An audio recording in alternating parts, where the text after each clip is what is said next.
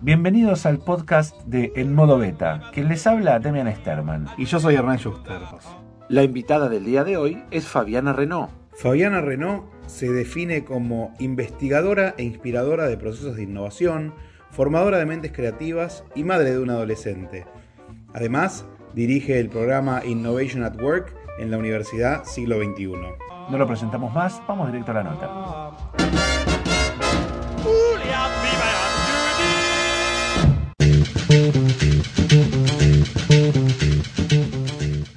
A pensar ideas, Sí. ¿se puede enseñar o eso ya viene innato con la persona? ¿Qué pensás? O sea, no tenés por qué saberlo, podemos Sí. pensarlo juntos. No, no, Entre te voy a decir porque es una pregunta que, ta- que me hago y me han hecho. Yo creo que sí se enseña, yo creo que sí se enseña. Eh, lo que sí es mentira es que hay metodologías, ¿viste? En algún momento alguien me contó que uno, un consultor en creatividad o en innovación les había ofrecido la posibilidad de estimular el, el hemisferio derecho. Eso es mentira. digamos. Vende humo. En el mundo de la innovación y de las ideas hay mucho vende humo. Bueno, Sobre perdóname, todo, vos, pero entonces vos estás diciendo que a pensar ideas se puede Se enseñar. aprende, se enseña Todo lo que se sea aprende. metodología para pensar ideas Sí. es como humo. Yo, creo opinión. que, no, no sé si metodología, las técnicas me parece que son humo. ¿Pero qué? ¿Tipos camper? ¿Todas esas técnicas? o Esas están un poquito más aterrizadas, pero, viste, los sombreros de colores, este...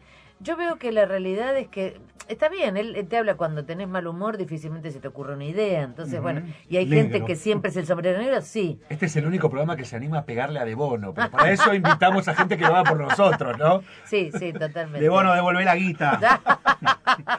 ¿Qué pasa vos que sos experta en innovación y en creatividad con el tema de la velocidad? ¿Qué sucede? ¿Qué estás viendo a tu Y alrededor? es tremendo. ¿Sabes lo que sucede? Sucede como, como lo que me pasó en estos días, que eh, buscando casas en Airbnb por no reservarla inmediatamente la perdés, ¿viste? Bueno, es así. Eh, en, la, en la innovación, si vos tuviste una idea y no empezás a ejecutarla, probablemente a los 4, 5, 6, 7 días, más menos, otro también la va a tener, porque está todo tan tan acelerado que los procesos, por ejemplo, antes, una mente creativa, ¿por qué se destacaba? Bueno, porque hacía una sinapsis más rápida.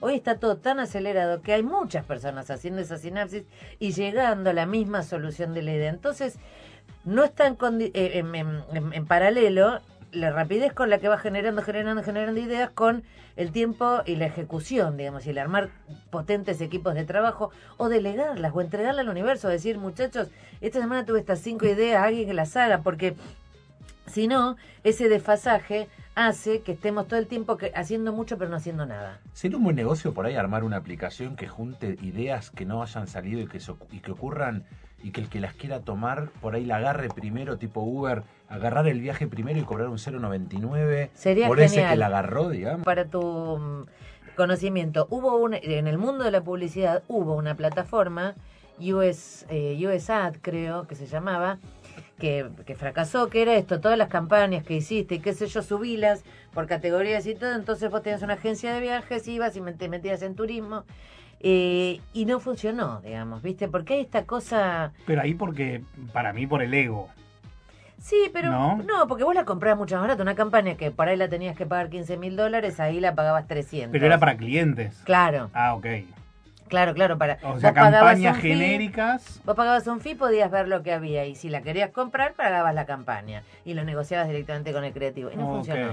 Estamos hablando con Fabiana Renoya, es experta, entre otras cosas, en el tema de innovación. Vos, Fabi, trabajás mucho con empresas, capacitás en empresas. Sí.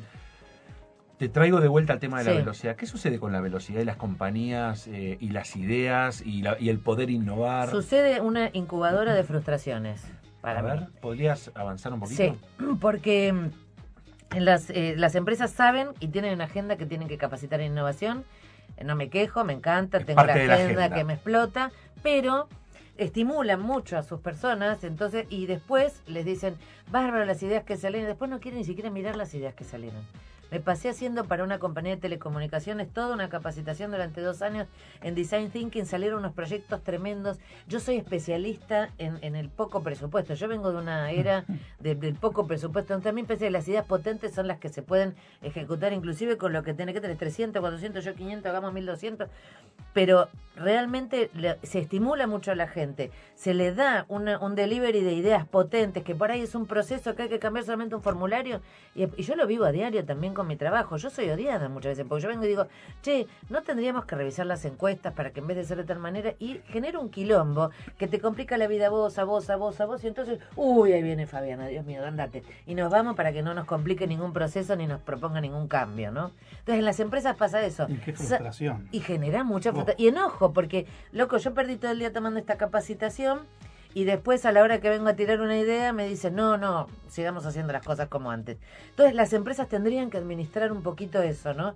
El, el dar una capacitación que está en agenda como la innovación, pero a su vez generar el espacio, el canal La cultura. y la cultura exactamente para que suceda. Y otra cosa que vemos bastante nosotros también en, en empresas es la poquísima tolerancia al fracaso. Uf, olvídate, Eh, entonces, está buenísima tener ideas para fomentar la innovación, olvídate. pero si cuando vas a aplicar la innovación no vas a tolerar que, que esas ideas fracasen, Absolutamente. el mensaje es completamente Yo contraproducente. en una oportunidad estaba dando una conferencia en Paraguay y me acuerdo que dije una frase que fue la, la de- tal vez la única que se recontra retuiteó y fue hizo un quilombo bárbaro que fue las empresas debieran premiar los errores de los empleados en la compañía. Señor Sterman, señor Schuster, usted felicitaciones. Se equivocó 30 veces este año. Pero ¿sabés qué? Si te equivocaste 30 veces, hiciste haciendo. 400 cosas. Si no te equivocaste ninguna, te rascaste el hígado. Eh, nosotros hemos dicho que las universidades estaban en crisis dado este Mm. tema que uno puede tomar clases o cursos online De todo. de todo y no precisamente en, en- en universidades nacionales, en universidades privadas, sino en desarrollos de emprendedores que arman esquemas y estructuras que enseñan. Mm. ¿Qué es lo que está sucediendo? ¿Qué es lo que sentimos que está sucediendo, sobre todo puntualmente en el siglo XXI Mm. y un poco más abierto en, el te- en- en las universidades? Las universidades están repensando un poco el modelo porque es verdad esto que vos decís. Hoy todos los pibes jóvenes eh, dicen, bueno, hago un curso, hago un cursito acá, un cursito allí. Y la verdad que le funciona. O sea, si el pibe quiere hacer eh, pastelería, hace un curso de pastelería y al toque en cualquiera de estos barcitos de, de Palermo que está de moda la pastelería, ¿qué pasa? Bueno, cuando se acaba de moda la pastelería, se mete el cursito en el trasero y tiene que volver a empezar. Ahora, yo creo que eso no va a competir nunca con la universidad, porque la universidad tiene como justamente un modo más macro y un modo de darte otro tipo de herramientas y sobre todo lo humano, el encuentro con pares, ¿no? el espacio de pensamiento. Y algo fundamental, que es el encuentro con maestros inspiradores. Yo rescato de mi experiencia universitaria, que aclaro no fue en el siglo XXI, muy pocos maestros que me inspiraron, más bien fue un trámite, o sea, no puedo decir, ahora a mí me gusta para mis alumnos sí ser esa maestra que eh, todavía me siguen llamando, inclusive ya tuvieron hijos y ya están en- viviendo en Londres o en donde sea, en Silicon Valley, y son exitosos, y siguen teniendo como esa cosa de, bueno, esta fue mi maestra inspiradora. Entonces yo creo que las universidades van a proveer esas mentes porque esas mentes están alineadas a la academia en general. Son mentes inquietas, que investigan, que aman esto que hacen, aunque todos sabemos que no nos hacemos millonarios con la educación. Puntualmente la, la, la Universidad Siglo XXI, que es donde yo estoy adentro, está como muy atenta a esto y entonces va desarrollando con, con, con esta tendencia de la inmediatez formatos que combinan lo online con lo presencial para ir a formatos blend que te den más agilidad o que vos puedas de alguna manera ordenar tus tiempos de cursada. Pero yo creo, sin embargo, que la, la educación toda tiene que replantearse.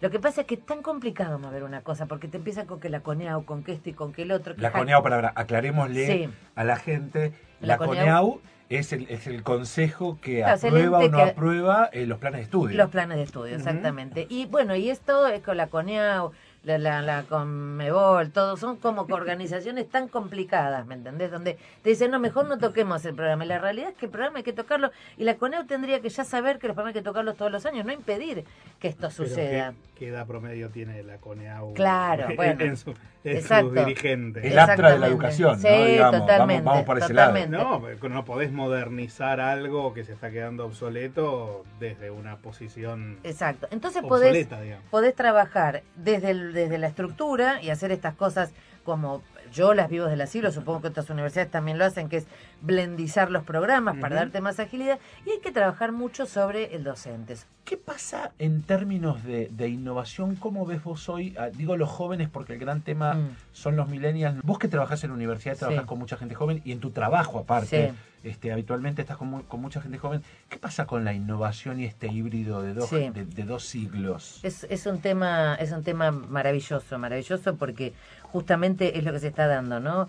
Sucede que vos necesitas que estos millennials eh, lleguen a, a puestos de poder porque es la tendencia, porque tienen todo este conocimiento fresco, porque porque mueven este como el, el, el- el amperímetro, pero no tienen el expertise de las otras generaciones. Y la, la otra generación siente, yo soy el que sé, yo estoy en esta compañía hace 20 o 30 años. Entonces hay desde lo emocional un choque en que la carrera del millennial es más rápida, pero también desde el negocio, porque el millennial, viste, no mira tanto el negocio, sino eh, el propósito, el, la- la- la- el triple impacto, lo social, lo aspiracional, viste, el mundo, y qué sé yo, y el otro, que muy probablemente sean los dueños o los que ponen la guita o el tipo de finanzas, que a esos no van millennials, viste, porque esas, esas cosas duras Claro. no las estudia ningún millennial, están atados a las realidades y el, el millennial es como mucho más soñador, no romántico, pero entonces ese las, yo siento que las empresas no están encontrando la manera de amalgamar esas, ese yin y ese yang, que si fuera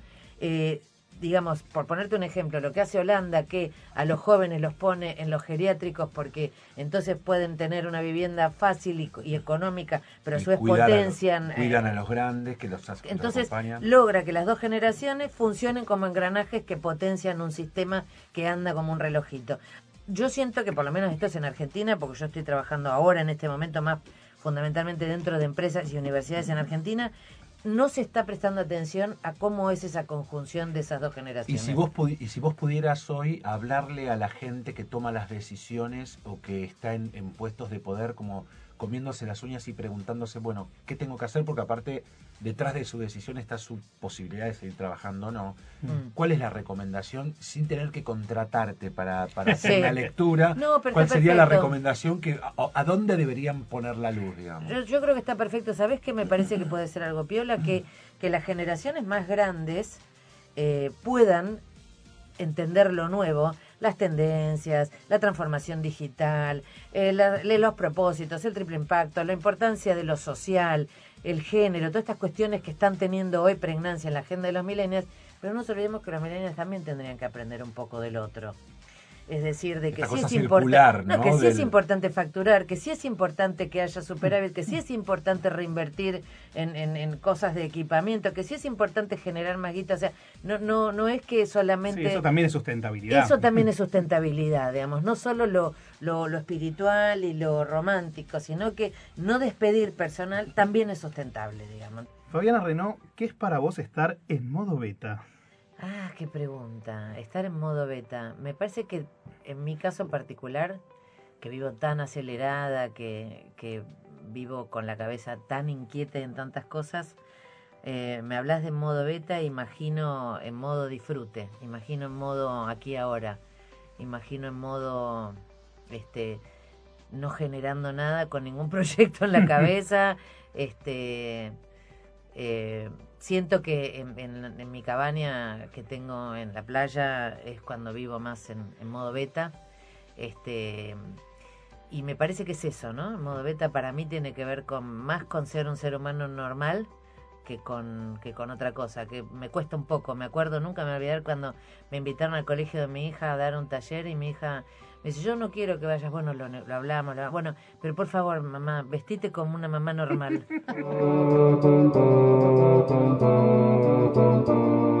Hasta acá un encuentro más de En Modo Beta. Gracias por haberlo escuchado y gracias por habernos acompañado. Y recordá que estar en modo beta es siempre estar abiertos a cambios que mejoren nuestra capacidad, estar siempre en modo curioso, siempre aprendiendo y nunca en una versión definitiva. ¿Querés escuchar otras charlas con emprendedores, con gente que sabe de tecnología, con creativos, con innovadores? No te pierdas, hace clic en las otras charlas que tuvimos en los otros podcasts que estarán por venir.